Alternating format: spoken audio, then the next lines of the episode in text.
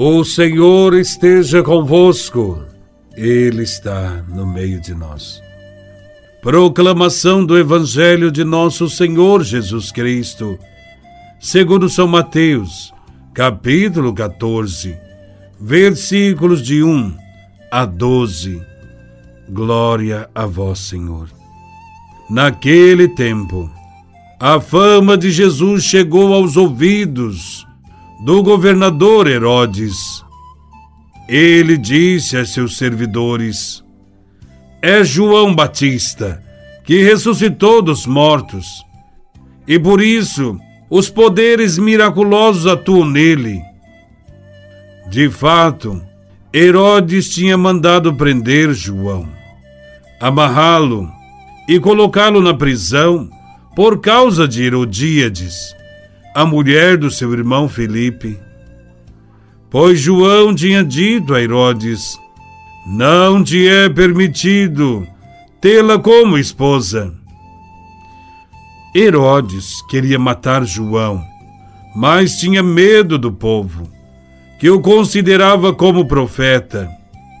Por ocasião do aniversário de Herodes, a filha de Herodíades dançou diante de todos e agradou tanto a Herodes que ele prometeu, com juramento, dar a ela tudo o que pedisse. Instigada pela mãe, ela disse: Dá-me aqui, num prato, a cabeça de João Batista. O rei ficou triste mas por causa do juramento, diante dos convidados, ordenou que atendessem o pedido dela e mandou cortar a cabeça de João no cárcere. Depois, a cabeça foi trazida num prato, entregue à moça, e esta a levou para sua mãe. Os discípulos de João foram buscar o corpo e o enterraram. Depois foram contar tudo a Jesus. Palavra da salvação. Glória a vós, Senhor. O evangelho de hoje fala de Herodes Antipas, um dos filhos de Herodes o Grande.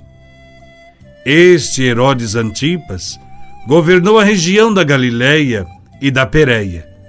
No período do ano 4 antes de Cristo ao ano 39 depois de Cristo. O nome Herodes Antipas foi incluído nos evangelhos por dois motivos. Primeiro, porque assassinou João Batista. Segundo, porque participou de modo indireto do julgamento e crucificação de Jesus de Nazaré, que em certa ocasião chamou Herodes de raposa. O Evangelho também fala de João Batista, cujo nascimento foi resultado de um milagre na vida de Zacarias e Isabel, um casal de idosos. João Batista é um grande profeta. Em sua aparente rudeza, era visível o seu amor por Deus e por Israel. Tinha um grande compromisso com Deus e com a verdade, que o levou a se empenhar para tirar o povo de Israel da ignorância, da falsa paz, da mentira e da religião hipócrita. No Evangelho, nos deparamos com as circunstâncias da morte de João Batista ele havia denunciado Herodes Antipas, que vivia na imoralidade, no adultério com Herodíades, a mulher do seu irmão.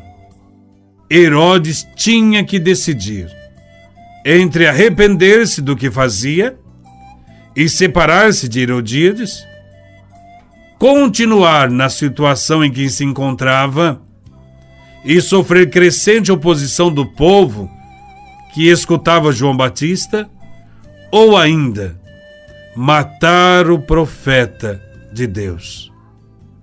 Não é fácil deixar uma situação de pecado que nos agrada para endireitar a nossa vida. Foi o que aconteceu com Herodes. Preferiu cometer uma grande injustiça. Primeiro, ele aprisiona o profeta e depois assassina João Batista. Nós também, quantas vezes, seguindo um caminho ruim, somos alertados por alguém e temos a oportunidade de nos corrigir, mas preferimos continuar no erro. Quantos pecadores são alertados pela pregação do Evangelho e, ao invés de se converterem, eles se voltam contra a pessoa que lhe corrige e contra o próprio Evangelho, tornando-se inimigos de Cristo. A história relata que o descaminho de Herodes Antipas e de Herodíades os levou a um final infeliz na fase derradeira de suas vidas. Herodes e Herodíades, devido à mútua cumplicidade, passaram a colher derrotas permanentes até os derradeiros dias de suas vidas. Perderam o que possuíam e foram exilados pelo imperador romano como punição pela infidelidade e imprudência no exercício do poder. De fato, quem se opõe ou se afasta de Deus jamais terá um final feliz no tempo e na eternidade.